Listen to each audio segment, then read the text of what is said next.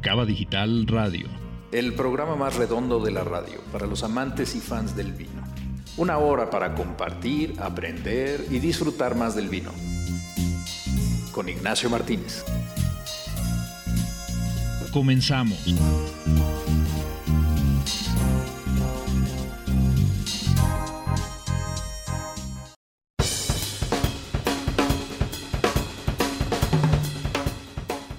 Amigos, muy buenas noches. Bienvenidos a un nuevo programa de Cava Digital Radio.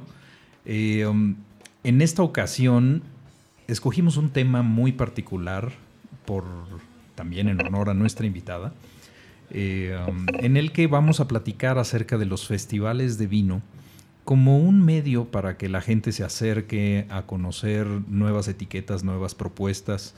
Eh, muchas veces no tenemos el, el tiempo, el dinero, la oportunidad de poder probar muchas etiquetas que en esta ocasión en los festivales ahí están listos para degustar y eh, que toda la familia en un momento dado se reúna alrededor del vino.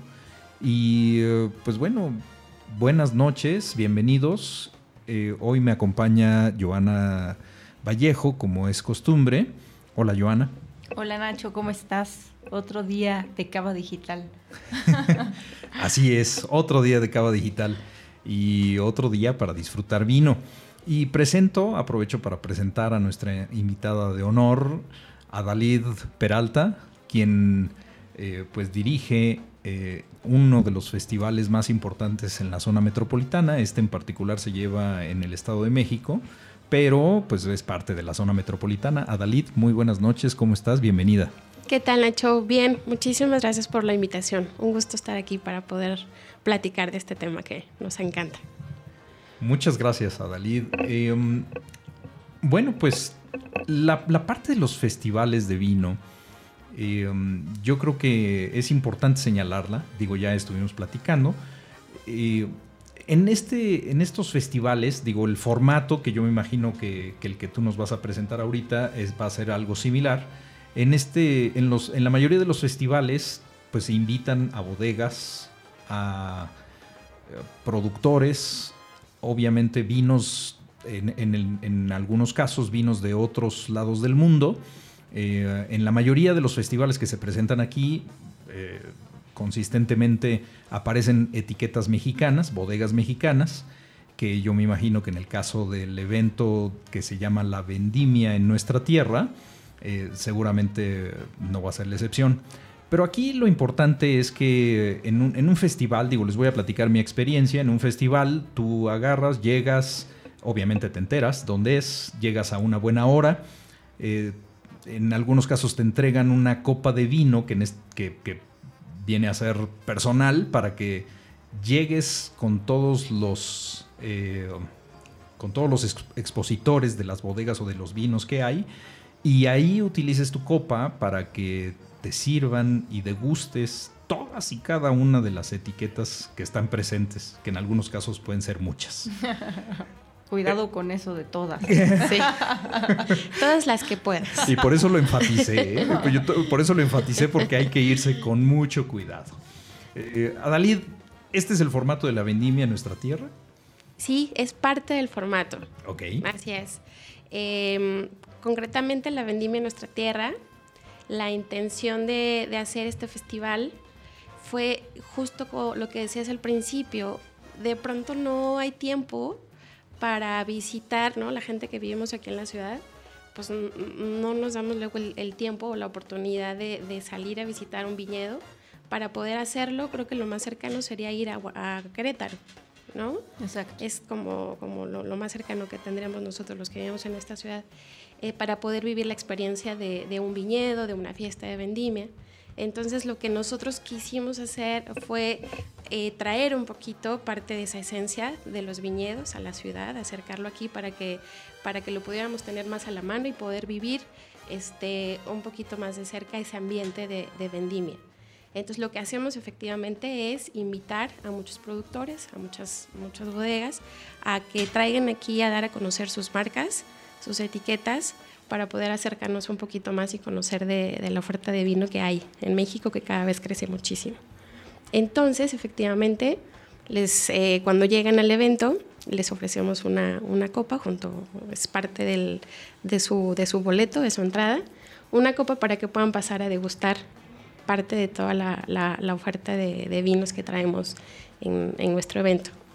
Y bueno, cabe mencionar, ya les iré platicando un poquito más, nuestra, nuestro festival en concreto lo hacemos en Whisky Lucan, en, un lugar que se llama Las Caballerizas, que es un, son tres hectáreas al aire libre. Eso es un terreno enorme, al aire libre, que a pesar de que está pues, dentro de la zona conurbada, la verdad es que llegas ahí y se te olvida que, estás tan cerca de la ciudad. O sea, es una zona boscosa, súper conectado con la naturaleza. Entonces, en el fondo, el, digamos que nuestro entorno favorece mucho para poder vivir este mood de, vendimia. Pues esto suena sensacional, Adalid. Eh, um, hoy en el programa de Cava Digital Radio les voy a presentar una nueva sección a cargo de Fabiola Castellanos en el que vamos a tratar el tema del vino en la cultura popular. Digo, Cava Digital está enfocado en tratar de, pues de hacerle llegar a todo mundo la cultura del vino, pero en este caso es al revés, o sea, vamos a ver cómo la cultura del vino eh, está influenciada en la cultura popular. Eh, vamos a escuchar a Fabiola Castellanos. Muy buenas noches amigos de Cava Digital, mi nombre es Fabiola Castellanos y vengo a platicarles del vino en la cultura popular. Muchas gracias Nacho por invitarme y en esta primera entrega les cuento que estoy leyendo un libro que se llama La sangre de Montalcino del escritor italiano Giovanni Negri. Es un libro divertido a pesar de que es del género de la novela negra, es decir, es de crimen. A grandes rasgos la historia se trata de la investigación del asesinato de un enólogo famoso en Italia y en el mundo y me ha parecido que es una forma diferente de adentrarnos en el mundo del vino. Tiene muy buenas puntadas, los personajes de los policías que investigan el crimen realmente son simpáticos y lo que más me ha gustado es que el detective no tiene idea del mundo del vino.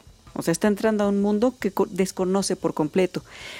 Y bueno, pues este es el pretexto para que a nosotros como lectores nos den una cátedra de vino italiano y un poco menos de vino francés. Y con ello sale a relucir la disputa que tienen ambos países por el título de ser eh, quienes produjeron el primer vino o quienes llevaron el vino al resto del mundo. Y, bueno, si bien es cierto que el Imperio Romano sí, sí llevó eh, parte de la cultura que actualmente tenemos eh, a toda Europa, es muy posible que sí haya llevado el consumo masivo del vino a las tierras conquistadas. Y bueno, por supuesto, eh, también encontramos la, influencia romana en los nombres de las regiones y de las ciudades actuales, porque provienen del latín que fue llevado por ellos a todo el imperio. Según el autor, Roma fue para el vino lo que el ejército estadounidense ha sido para la Coca-Cola. Y dice que el vino llegó a Inglaterra y a Alemania en los escudos de los legionarios, lo cual me lleva a recordar la anécdota de que a los legionarios romanos se les daba una copa de vino antes de, entrar en batalla porque podría ser para ellos su última, su última batalla. Y entonces esto les ayudaba a tener un poquito de valor e ir un poco más relajados y posiblemente más valientes. Eh, y bueno, este, con, con los legionarios también llegaron los nuevos nombres, nuevas palabras al resto del imperio. Gracias a ellos en la Galia, la actual Francia, floreció Burdigala, que hoy conocemos como Burdeos, y, el nombre de su perla, el pomerol, proviene de las palabras pomum granatum, que es la granada de los romanos. Actualmente producen uno de los grandes vinos, el Petrus, que por cierto también es palabra latina que significa piedra. Eh, eh, también el nombre de Pedro viene de Petrus. Y en la tira cómica francesa Asterix, Burdigala tiene un lugar importante en el capítulo La Vuelta a la Galia. La verdad es un capítulo divertido para conocer un poco eh, de Francia y los autores están súper bien documentados. La botella de Borgoña más prestigiosa del mundo se llama Romane Conti. Les cuento el mito, que como todos los mitos, tiene bases reales e históricas. El emperador romano Probus, por allá del año 276 después de Cristo, pensó que el imperio ya no estaba en etapa de expansión, que bueno, ¿verdad? Porque ya habían conquistado gran parte de Europa y de otros lados de Asia y de África, sino que estaba en etapa de consolidación y para ello tenía que enviar el mensaje de que los romanos llegaron para quedarse. Y así determinó que, que lo que podría lograr esto sería obligar a la gente a, cultivar la vid. Y de ahí formuló un edicto justamente para obligar a, la, gente a, cultivar la vid en vez de cultivar otras cosas.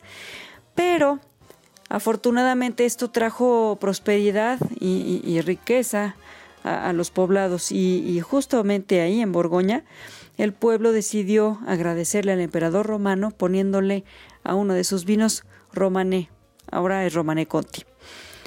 Y, bueno, pues este, este mito se me hace muy divertido. Y así, pues con esto vemos que los nombres de los vinos y los lugares son parte del gran legado del Imperio Romano en toda Europa. Y bueno, yo me, quiero despedir dejándoles otra etimología que me parece muy bonita. Eh, cerca de, de Alba, en Italia, hay un lugar que se llamaba Barbarica Silva. Barbarica viene de, los celtas, los celtas se establecieron ahí, los celtas son una de las tribus bárbaras y Silva significa selva o bosque. Actualmente el pueblo que está ahí se llama Barbaresco, obviamente proviene de, de los bárbaros. Y ahí se fabrica el vino del mismo nombre, que por cierto está hecho con uva nebbiolo. Como pueden ver, el vino ha sido tan relevante en la historia de la humanidad que, que nos acompaña desde tiempos bíblicos y posiblemente desde antes y ha sido fuente de inspiración en la literatura, en la pintura y en general en las artes, tanto en las bellas como en las populares. De esto y de otros temas de la cultura popular relacionada con el vino les voy a platicar en mi segmento. Les agradezco mucho el haberme escuchado y ahorita ya me voy a terminar de leer el libro para platicarles más la próxima semana. Muy buenas noches, sigan disfrutando.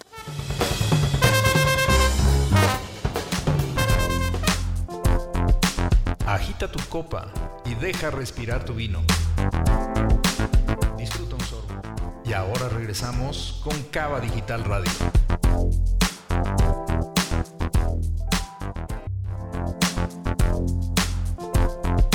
Ya estamos de regreso para seguir disfrutando los secretos, sabores y aromas del vino.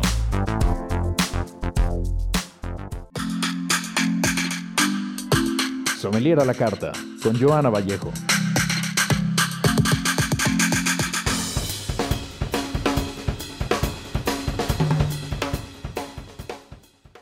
Qué interesante esta parte que nos cuenta Fabi, me encantan estos datos curiosos, que aparte como sommelier a veces la realidad es que no sabes, tienes que estar sumergida en los libros y en libros que a veces no necesariamente son de vinos, sino más bien este, dramáticos, culturales y este, de ciencia ficción. Me pareció súper interesante y debido a que acaba de pasar el Día Internacional de la Mujer, a mí me gustaría hablar un poquito de esta analogía del vino femenino no como si el vino fuera una mujer, sino el tipo de vinos que por lo regular nos gustan y por qué.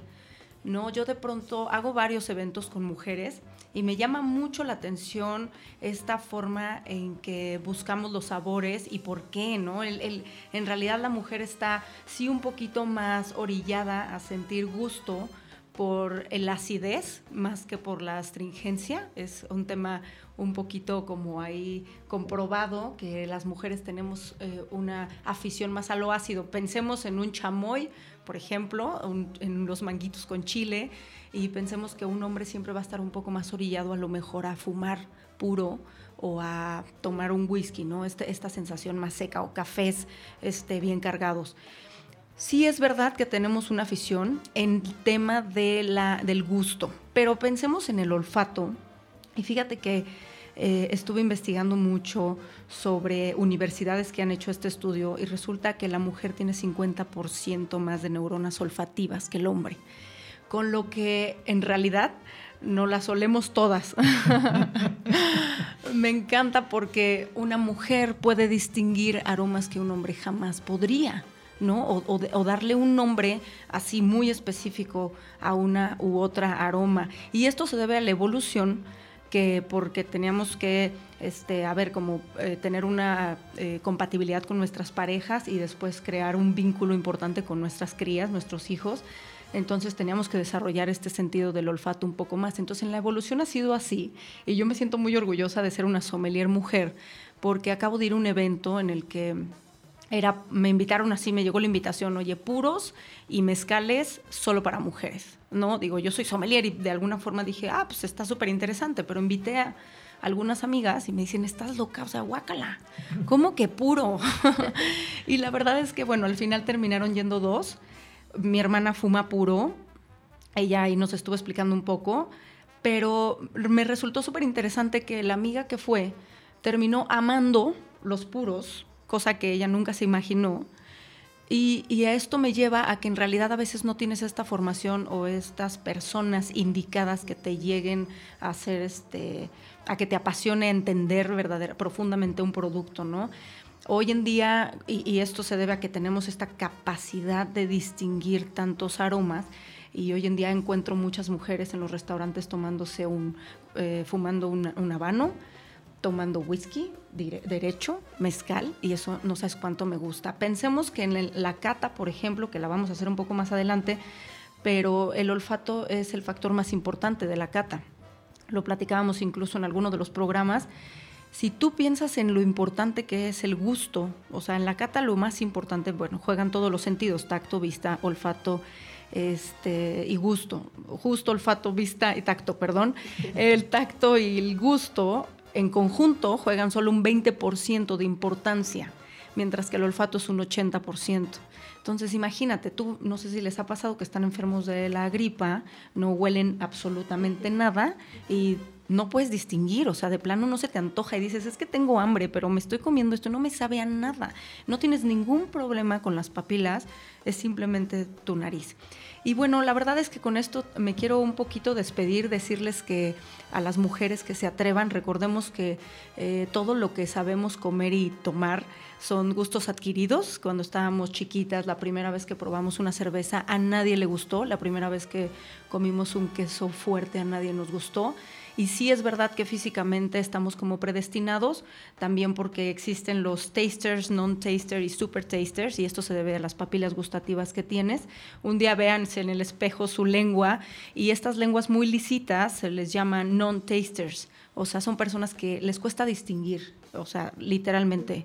Los average tasters tienen un poquito más de estas bolitas feas atrás de la lengua y los super tasters, que en general yo he hecho este ejercicio de repente, a nadie le gusta enseñar su lengua, ¿eh? como que es un tema de, pena, pero lo he hecho con chefs, con sommeliers y, y sí coincide en que tienen muchísimas bolitas detrás de la lengua. Pero bueno, espero chicas que Woman Power vamos a tomar, a demostrar, a romper paradigmas aquí en el tema de, del vino y los productos gourmet.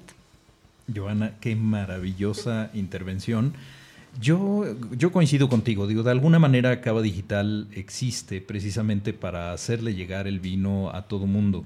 Y bueno, en este caso, el hecho de que por género se tenga tipificado el hecho de que tú, vaya, ¿qué, qué desea usted después de la comida? ¿Baileys o un coñac? Ay, Baileys, por favor, ¿no? Si eres mujer.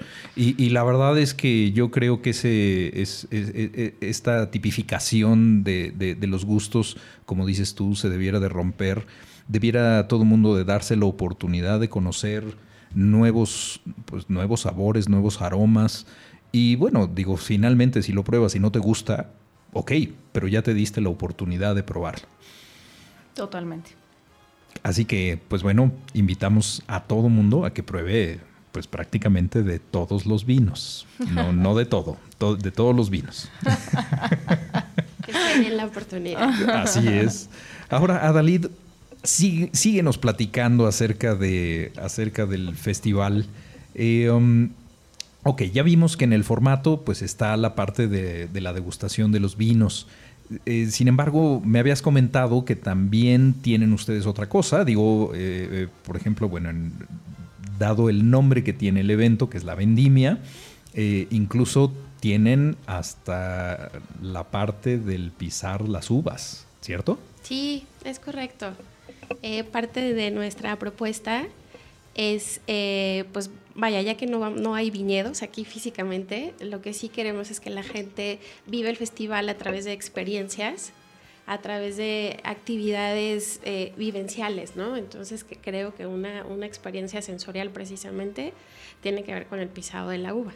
Entonces, además es algo que lo puede hacer eh, pues, ¿no? los chicos medianos y grandes, ¿no? O sea, quien quiera que se anime a querer vivir este, la experiencia lo puede hacer. Y eso se vuelve una actividad bastante divertida y además bastante familiar. Sí, yo creo que es una de las cosas que como que más atracción tienen. Yo me he fijado mucho en las vendimias, este tema de pisar las uvas, cómo les atrae a todo el mundo, todo el mundo lo quiere hacer y se van de blanco, cuéntanos. Pues no, fíjate que en realidad hasta el momento no, no, no hemos tenido como, como, como esta, eh, digamos como este requisito, este, pero sí hay un, digamos, en el, en el estilo de vestir, probablemente sí hay como un mood de vendimia, ¿no? La gente llega... Campirano. Sí, campirano, con sombrero, con lentes, con puros, ahora que estabas hablando de puros, ¿no? Es parte como del outfit. De, claro. Digo, también haría un frillazo si te vas de blanco como que es difícil encontrar ropa blanca invernal, ¿no? Entonces, en noviembre, en Whisky Lucan, pues debe hacer mucho frío. Muchísimo, eso es verdad. O sea, el frío en la nochecita este, refresca bastante, pero justo eh, siempre que, que están, bueno, cerca de la fecha, como parte de las recomendaciones que hacemos a nuestros visitantes, es que vayan súper bien abrigados, con zapatos cómodos, porque el terreno, pues les decía, es ahí al aire libre entonces, abrigados y el gorro o la gorra o el sombrero y los lentes de sol, porque en el día este, el sol también es un poco intenso y en la nochecita refresca. Entonces, es parte del outfit de, de la vendime. Oye, dime algo, ¿hacen mucho hincapié o invitan solo bodegas mexicanas o invitan bodegas de todas partes? De todas partes. Nuestro festival es un festival internacional y traemos vino de distintas partes del mundo y, desde luego hacemos mucho empuje a las bodegas mexicanas. ¿Cómo cuántas bodegas invitan? En promedio están, en los últimos años hemos traído aproximadamente 100 bodegas. Wow. Esa es nuestra propuesta, sí. Wow, está padrísimo. Sí. Que habrá 300 etiquetas al menos, o cuántas? No sé, yo creo que muchísimas. La verdad es que está, está muy complicado hasta ahora tener como el número exacto, pero son muchísimas. Imagínate, cada bodega debe traer eh, pues no sé, tres, cuatro etiquetas, no sé. Entonces la oferta se vuelve bastante amplia, variada e interesante. Adalid, el festival se lleva a cabo hacia final de año. Eh, de hecho, particularmente creo que es la última semana de noviembre. Es correcto, 24 y 25 de noviembre será la fecha en que este año hagamos nuevamente la, la vendimia. O sea que es muy oportuno ahorita este, empezar a prepararse para ese fin de semana y eh, apartar boletos. ¿En dónde se consiguen los boletos? Sí, nosotros, los boletos se consiguen a través del sistema Ticketmaster. Ahora, bueno, todavía no están a la venta, estamos todavía en la fase de planeación, pero desde luego es un súper buen momento para que vayan conociendo este festival y vayan estando al pendiente de nuestras redes sociales, donde les iremos contando a través a lo largo del año puntualmente todas las cosas que van a poder vivir este año en nuestro festival. Padrísimo. Suena increíble. Pues bueno, vamos a un corte y regresamos ahorita para, creo que ya no nada más nos queda la parte de la cata. No, falta eh, la parte de la profundidad de Mark Flores. Claro, mi querido Mark, que viene su parte y después en la cata, pero ahorita continuamos. Ya casi, ya casi.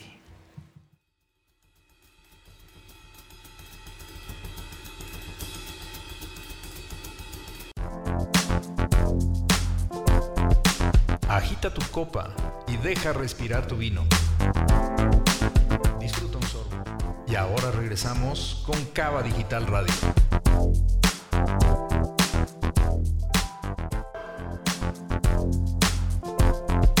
Ya estamos de regreso para seguir disfrutando los secretos, sabores y aromas del vino.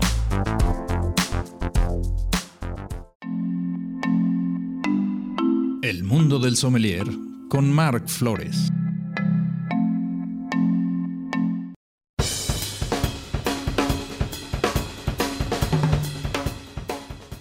¿Qué tal amigos de Cava Digital? Yo soy Son Mark y bueno, pues hoy les vengo a hablar de una región bastante importante a nivel mundial que se llama Burdeos.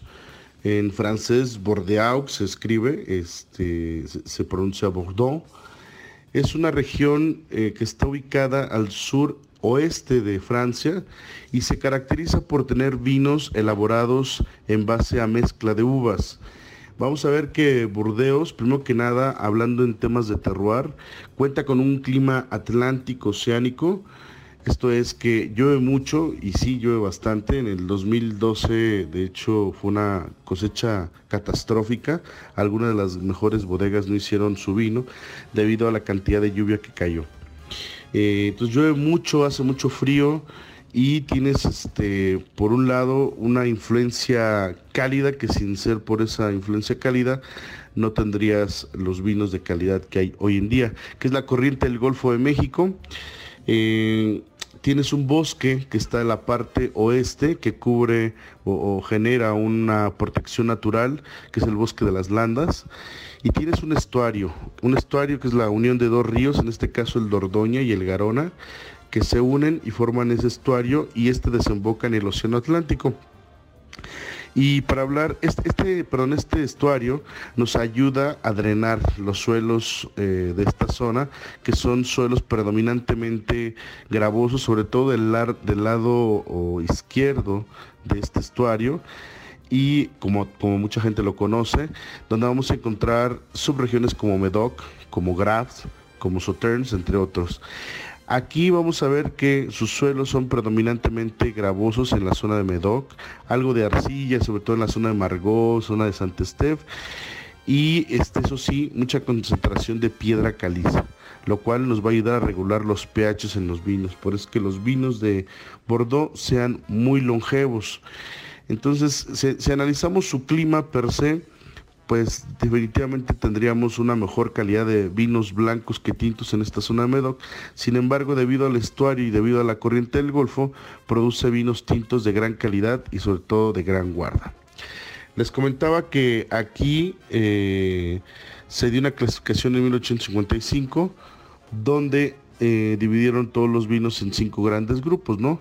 En quintos, cuartos, terceros, segundos y primeros. En total son 61 chateaux. En el primer grupo solamente hubo, en aquel entonces hubo cuatro, que era Chateau Margaux, Chateau Latour, Chateau Lafitte, uno que no era de Medoc, que era de un pueblo eh, cercano, que se llama Pesarriña, que era el Chateau Briot, y el que había quedado en segundo y que después subió en 1973 a primer Grand Cru clase fue Chateau Mouton Rochelle. Desde el 73 a la fecha, pues son cinco grandes, son, se, les conoce como los cinco grandes de esta clasificación y son vinos que se evalúan en, pues dependiendo de la añada, en una buena suma de dinero. Bueno, aquí les decía que las uvas más importantes eh, son la mezcla bordelesa, la famosa mezcla bordelesa, que van a estar lideradas por la Cabernet Sauvignon. Después vas a tener Cabernet Franc, algo de Merlot. También tienes Malbec y Petit Verdot. Y dependiendo en qué parte de Burdeos te localices, vas a tener mayor, este, eh, mayor cantidad de una u otra. Y si te vas más hacia el sur, en la zona, por ejemplo, de Sauternes, ahí vas a tener mejor producción de vino blanco, pero no de vino blanco seco, sino licoroso, vino dulce. Eh, es un, aquí la zona se ve afectada por un efecto que se llama botritis cinerea. La botritis cinerea es un hongo, se llama podredumbre noble, que afecta cuando las vides ya están maduras y lo que va a ayudar es a, debilitar el ollejo, la piel de la uva, para que por el día los rayos del sol ayuden a, secar, a concentrar el azúcar dentro del grano de la uva. Y así es como se producen vinos míticos como el famoso Chateau d'Yquem. Estamos hablando que aquí las uvas más importantes sería la Semillon, la Sauvignon Blanc y la Muscadel para producción de vinos blancos. También hay algo de producción de vinos secos, pero está un poquito más arriba entre Medoc y Sauternes, que sería la zona de Graves. En Graves vamos a tener como mitad y mitad más o menos de producción tanto de vino blanco como de vino seco, pero vino, vino blanco seco de uvas también como la Sauvignon Blanc, como la Semillon. Eh, van a ser vinos con paso por barrica, con una marcada tendencia de los aromas de barrica y eh, son también reconocidos a nivel mundial, ¿no? Por ejemplo, el famoso Chateau Haut-Briot también tiene su producción de Chateau Haut-Briot blanco. Entonces también vale la pena que si algún día tienen oportunidad lo prueben. Del otro lado, si brincamos el estuario, vamos a tener la zona de Livorné. Livorné está conformado por eh, principalmente por Saint-Emilion, que es una zona de las más antiguas desde el siglo II y este, vas a tener Pomerol, donde aquí en Pomerol no tienen clasificación, no entraron a ninguna clasificación porque ellos consideran que no necesitan una clasificación y aquí es donde localizamos al famoso y mítico Petrus. es un vino eh, de los más caros, de los más representativos de Francia y obviamente del mundo. Este, aquí la uva primordial es la uva Merlot, debido a que los suelos que predominan en esta zona son suelos arcillosos con en algunas zonas vas a tener un poquito de grava y un poquito de, eh, de piedra caliza. Y bueno en Santa Emilión vamos a tener una conformación más o menos del 50-50 entre Cabernet Franc y Merlot y vamos a ver que tiene su propia clasificación que se reclasifica cada 10 años. En el 2012 fue la última reclasificación. Esto quiere decir que en el 2022 volveremos a tener una reclasificación. Actualmente hay cuatro vinos importantes en el primer eslabón, que sería el Chateau Cheval Blanc, el Chateau Ozon, que se escribe Ausoné, y, si lo ven algún día lo, lo puedan identificar. Y estos dos eran los dos, los, los, que estuvieron por mucho tiempo como primer Gran Cru clase A. Y a partir de 2012 tenemos al Chateau Pavie y el Chateau Angelou, que también son dos grandes vinos. Bueno, pues esto de manera breve y rápida es lo que podemos encontrar en Bordeaux. Vinos hechos en base a mezcla, vinos donde tiene mucho que ver la, el prestigio del chateau, de los propietarios, de los enólogos, las tendencias, donde sí definitivamente el terroir es un punto importante, pero también lo es el, el savoir-faire, que le llaman los franceses, la manera en que hacen el vino cada casa y dependiendo de la tradición vitivinícola de cada subregión que conforman el Burde. Bueno, pues esta ocasión fue todo en Cava Digital Radio. Les decía que este tema puede ser muy profundo y muy largo. Ya en su momento hablaremos de cada una de las subregiones que conforman Burdeos, ya que hay mucho, mucho que contar, mucho que platicar sobre sus castillos, sobre sus bodegas, sobre sus formas de hacer el vino de manera distinta, sus estilos, sus perfiles. Y bueno, pero ya será por otra ocasión. Nos vemos en la próxima. Sigan sintonizando Cava Digital Radio. Mi nombre es Son Mark. Hasta la próxima.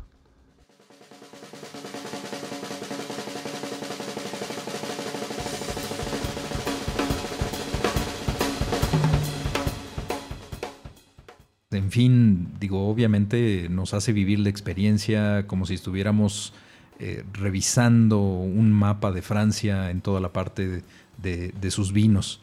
Y bueno, esto me trae a preguntarle a Dalid eh, cuáles son, bueno, no sé, las, las bodegas que van a participar en el Festival de la Vendimia en nuestra tierra. Supongo yo que la mayoría serán mexicanas, pero creo que ustedes tienen también la intención de que existan bodegas internacionales. Platícanos, Adalid. Es correcto, Nacho. queremos, te decía hace un momento, impulsar muchísimo al vino mexicano, que está creciendo muchísimo. Hay muchas zonas vinícolas ya en, México. Nos encantaría tener, poder tener un poquito de, todas las regiones en, en la vendimia Así que, pues, si me permites, aprovecho este espacio justo para convocar a todas estas bodegas que están por ahí, que se acerquen con nosotros, para que puedan, podamos tenerlos como, como invitados especiales en, la vendimia. Y desde luego, em, la, la, otra parte es que también hay vino internacional. Este año nos gustaría muchísimo tener también vino de distintas regiones del mundo donde donde a lo mejor últimamente no, no, no, consumimos tanto vino francés, se me ocurre por ahora, ¿no? Creo que recientemente es un vino que no se consume tanto. Nos encantaría tener vino francés en la vendimia, justo como para que la gente que, que asiste pueda tener de dónde escoger, o sea, muchísima variedad de dónde escoger, tener la oportunidad de, conocer nuevos sabores, de conocer nuevas etiquetas de regiones distintas, para que eso enriquezca mucho su visita a nuestro festival. Muy bien, Adalid. Digo, eh, es cierto, el vino francés hoy día se consume menos que hace algún tiempo, al igual que le pasó al vino español. Eh, de repente como que despertaron y se vieron ya en un tercera, cuarta posición de volumen de consumo aquí en México. Eh, curiosamente, el vino chileno ha ocupado eh, un lugar preponderante en cuanto a volumen se refiere. Y bueno, creo que estamos haciendo un buen trabajo porque el segundo vino en volumen es el vino mexicano. Eh, vamos a seguir platicando y ya prácticamente con la sección principal de, Cava Digital Radio, que es la cata del vino de la semana. Regresamos.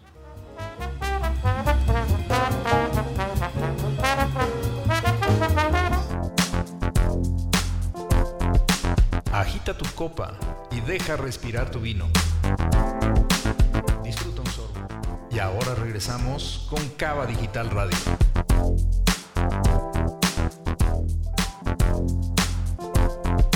Ya estamos de regreso para seguir disfrutando los secretos, sabores y aromas del vino.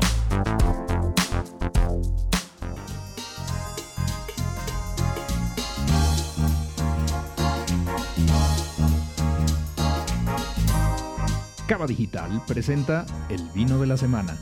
Sin vino no hay paraíso. Una etiqueta distinta cada semana. Su origen y características para que disfrutes más del maravilloso mundo del vino.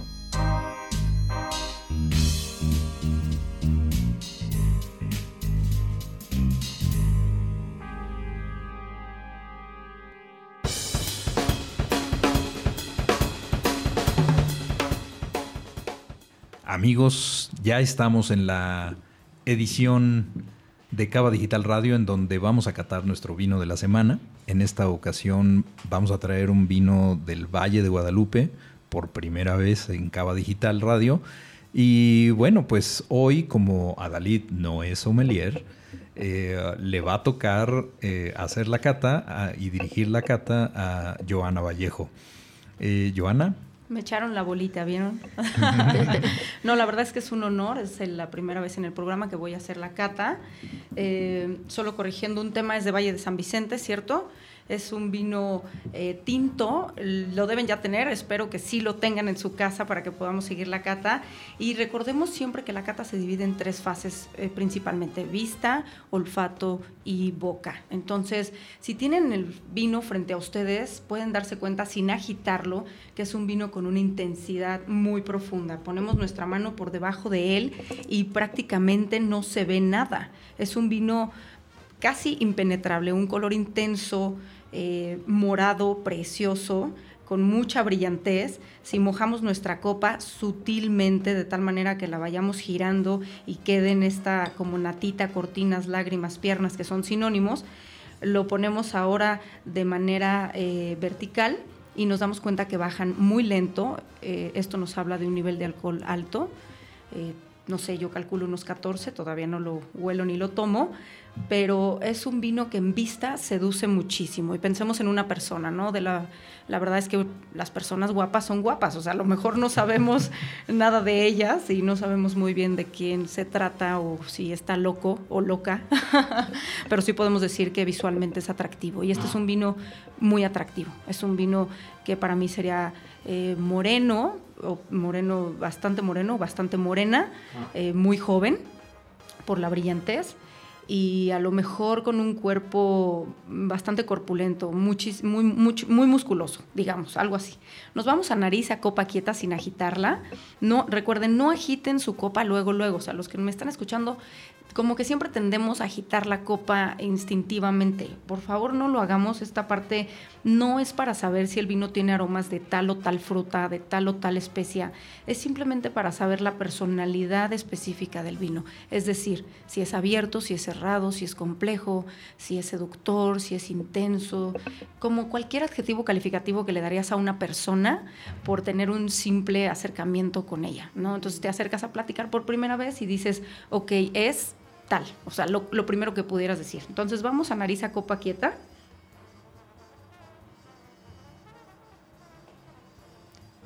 Y sientan cómo es un vino que tiene una intensidad aromática fuerte, es un vino muy abierto, ¿por qué? Porque huele a muchas cosas, es un vino profundo, es un vino que seduce, es un vino que si para mí si fuera mujer u hombre, híjole, yo creo que es una señora, eh, no sé, como de unos 50 años, que ya tiene una cierta presencia, que impone un poquito, bien vestida, Vamos a agitar nuestra copa la agitamos bruscamente los que lo estén haciendo. Recuerden que un vino joven lo tenemos que oxigenar, tenemos que romper moléculas y esto nos va a ayudar. Imagínense que ya tuvieron esta primera impresión con esta señora, pero ahora necesitamos como de verdad conocerla, que nos cuente sus secretos, que nos diga quién es. Y en esta parte de cata es cuando los sommeliers hablamos de aromas primarios, secundarios y terciarios, ¿no? Provenientes de la fruta, provenientes de la maloláctica y provenientes de la barrica. Entonces, como aquí me parece que no hay barrica, no vamos a tener este tipo de aromas.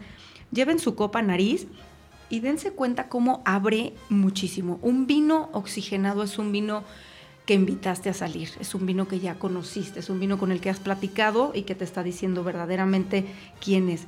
Este es un vino muy intenso, como les decía, tiene aromas de frutos negros, tiene un aroma por ahí de fondo mentolado como de chile, o sea, me llama mucho la atención este aroma.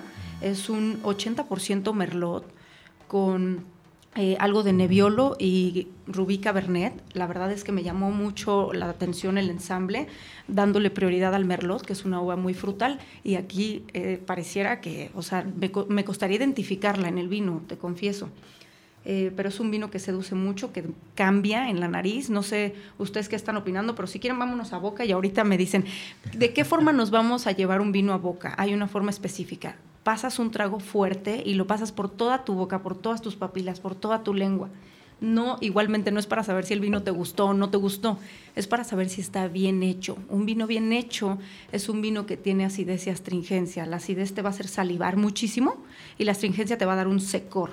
Entonces, debe ser, eh, no debe ser mucho más contrastante una de la otra, debe haber un equilibrio. Entonces vamos a llevarlo a boca, por favor, pásenlo por todos, por toda su boca y en, cuando hagan el trago gordo por toda la boca, va a ser un trago robusto, pleno, difícil probablemente porque nos acabamos de lavar los dientes o porque no hemos comido en muchas horas o porque traíamos un chicle en boca. Es un trago robusto, pleno, pero fíjense cómo están salivando. Se dan cuenta cómo en mejillas hay una salivación intensa. Ahora pasen su lengua por las encías y sientan ese secor. De eso es lo que les estoy hablando. Es un vino equilibrado. La verdad es que es un vino jugoso, es un vino que en boca confirma lo que, lo que se vio y lo que se olió. Para mí es una señora que en la intimidad lo hizo increíble.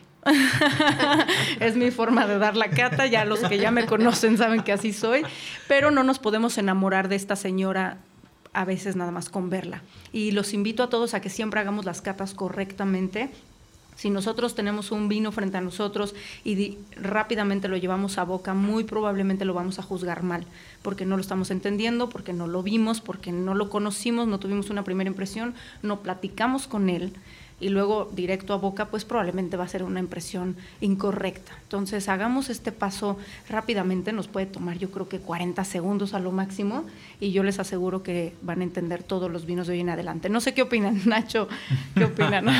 Joana, te felicito porque es una cátedra de cómo hacer una cata.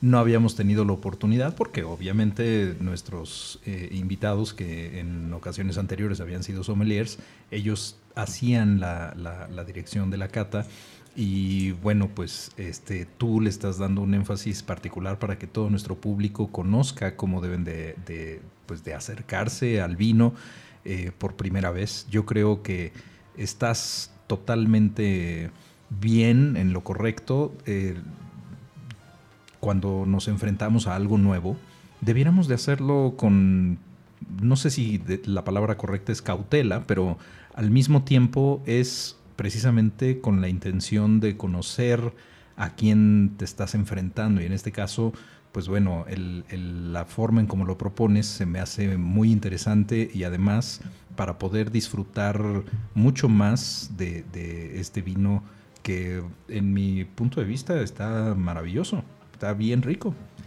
¿A qué te pareció a ti? Me encantó la analogía, primero. me encantó la analogía que Lástima que nos tocó una mujer, porque si nos hubiera tocado un hombre, más te hubiera gustado. ya, ya, ya, ya veo. ya me lo imagino. Pero sí, es verdad, tienes razón, se, se, disfruta diferente. Al final, para mí, mi sensación fue intenso, pero sí con, con dejos de fruta. Sí, como esa, que esa fue mi sensación. Esa nota como elegante al final que, o sea, que se confirma como que el olor lo que viste y luego en boca dices, wow, es la cereza del pastel, ¿no? Como la boca, la intimidad que si no lo entiendes así, pues en realidad te la vas a pasar juzgando, como decía, a los vinos mal. Este vino aparte tiene una etiqueta que está muy linda, por ahí escuché que tiene que ver Hugo da Costa, ¿es cierto? ¿Alguien sabe si, si Portolá eh, está hecho o está influenciado por Hugo da Costa, el enólogo de Baja California? No lo sé, pero sería interesante averiguarlo y compartirlo a posteriori, ¿no? Pues le vamos a preguntar, vamos a ver si él nos responde. Hugo, contéstanos, ¿estás involucrado en Portolá? Porque sí, sí, está muy bien hecho. Sí, la etiqueta es preciosa. Adalid, dinos en 30 segundos, creo que hay algo más en la vendimia en nuestra tierra, que es la parte que ustedes le quieren poner o enfatizar acerca de los sentidos, ¿cierto? Es correcto, sí, a propósito de esto, que, este ejercicio que acabamos de hacer, este año queremos que eh, tener una temática que nos que vista nuestro evento y justamente van a ser los cinco sentidos. Entonces van a, toda nuestra comunicación va a girar en torno a eso y desde luego la experiencia del evento les aseguramos que va a girar todo vamos a, llevar al máximo a sus, a sus cinco sentidos a través de muchas actividades que haremos ahí, que bueno, ya cuando se acerque la fecha les iremos contando detalles, pero para que por favor desde ahora se les antoje mucho el, el evento, nos sigan, estén muy al pendiente y desde luego nos, nos visiten. Ya se nos antoja muchísimo, esperamos la invitación. Está hecha. padrísimo, pues ahí estaremos. Igual y transmitimos desde... Estaría padrísimo. Uy, increíble. Estaría padrísimo. Increíble, encantados. Eh, pues bueno, no nos queda más que invitarlos a, que vayan apartando la fecha, eh, la última semana de noviembre, el último fin de semana de noviembre. Eh, vayan preparándose, va a ser un evento familiar.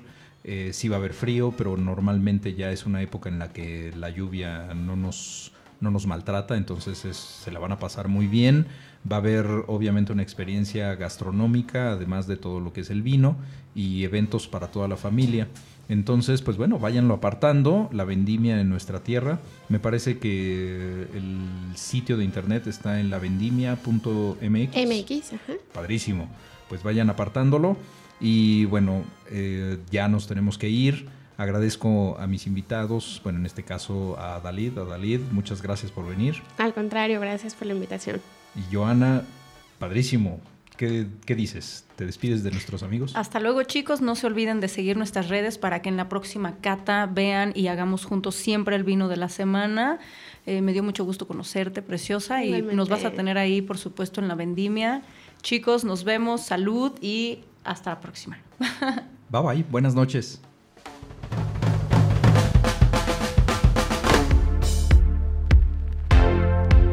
Se terminó la última gota de la felicidad. Checa nuestro próximo vino en nuestras redes sociales. Y a disfrutar. Hasta la próxima semana.